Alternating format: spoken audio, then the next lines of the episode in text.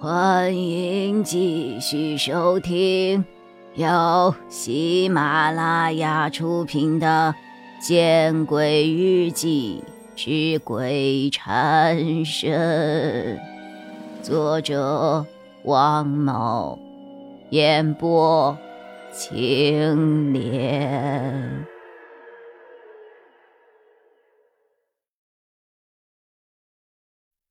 许久。这个院长没有开口。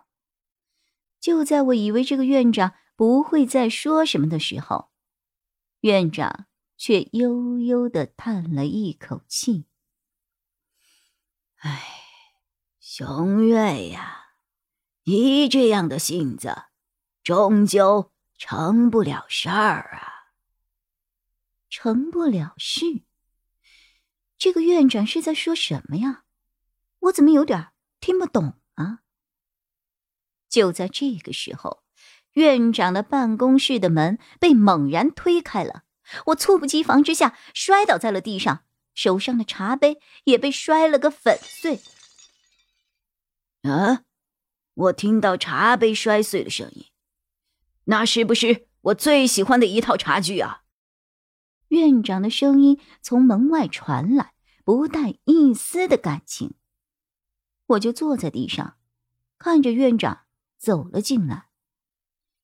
这个院长身高一米七左右，六十多岁，带着慈祥的笑看着我，他的双手满是鲜血，让我知道他的笑是虚假的。我知道，你不是真正的记者，对吗？院长看着我，还带着一丝戏谑。你，你，我面色大变，脑袋仿佛被什么重物击中一样，嗡嗡作响。那么，欢迎你加入我们的家庭。你的外号就叫记者吧。哈哈。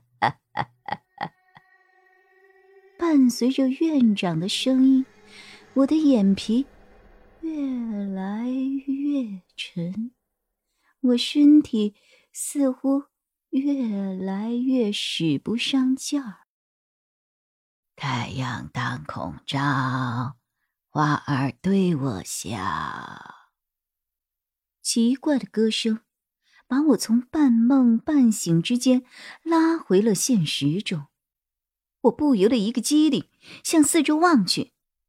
我似乎被关到了一个只有篮球场大小的昏暗大厅里，而在这个大厅里，这个精神病寄养中心的所有患者都在我的身边活动着。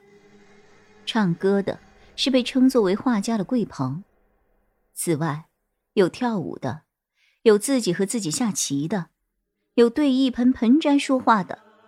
总之，这里充满着诡异的气氛。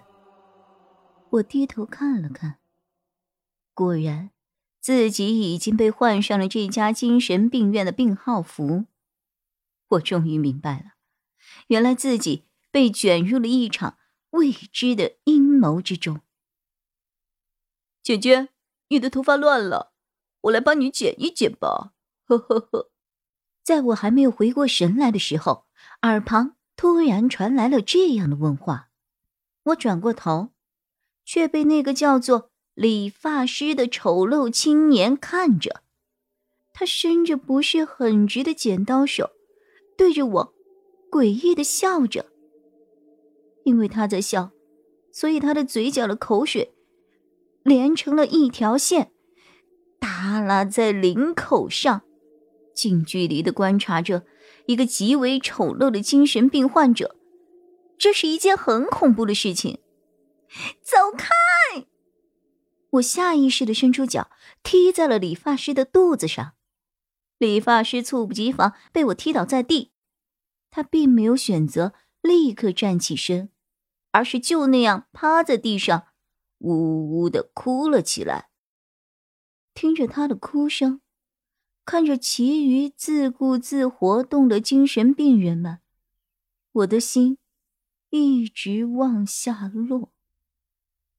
此刻，就算我再怎么后悔，似乎也没有什么作用了。我的手机不在身上，或者说，我的所有东西都被拿走了。我现在根本没有办法和外界取得联系，我该怎么办呀？吃些饭再想吧。突然，又有一个声音从我的身边传来。我扭过头去，却见到是一个满脸笑意的胖子，他的手里还托着一盘热气腾腾的糖醋排骨。我并不喜欢吃荤，更别说是在一个精神病院里了。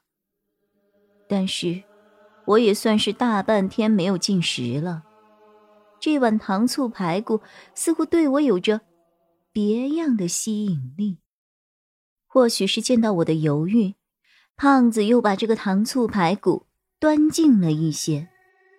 呵呵，吃吧，吃才是人生最快乐的事情啊！呵呵呵呵，吃饱了，烦恼自然也就少了啊。胖子的话对我来说有着极大的诱惑力。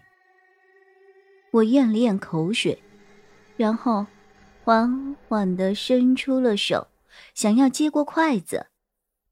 施主，如果我是你，绝对不会在这里吃荤的。那个外号叫和尚的女孩用手挡住了我，她似乎是要提醒我什么。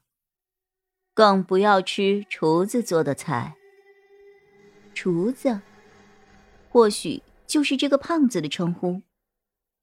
我收回了手，看着和尚。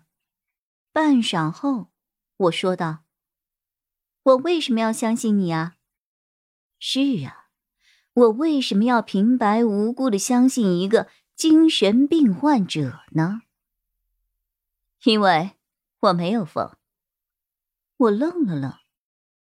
精神病患者都喜欢说自己没有疯，但看到和尚充满清澈的双眼的时候，我却选择了相信。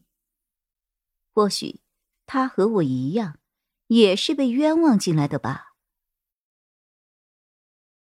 本集播讲完毕，你关注了吗？还没有。那，你转头看看身后。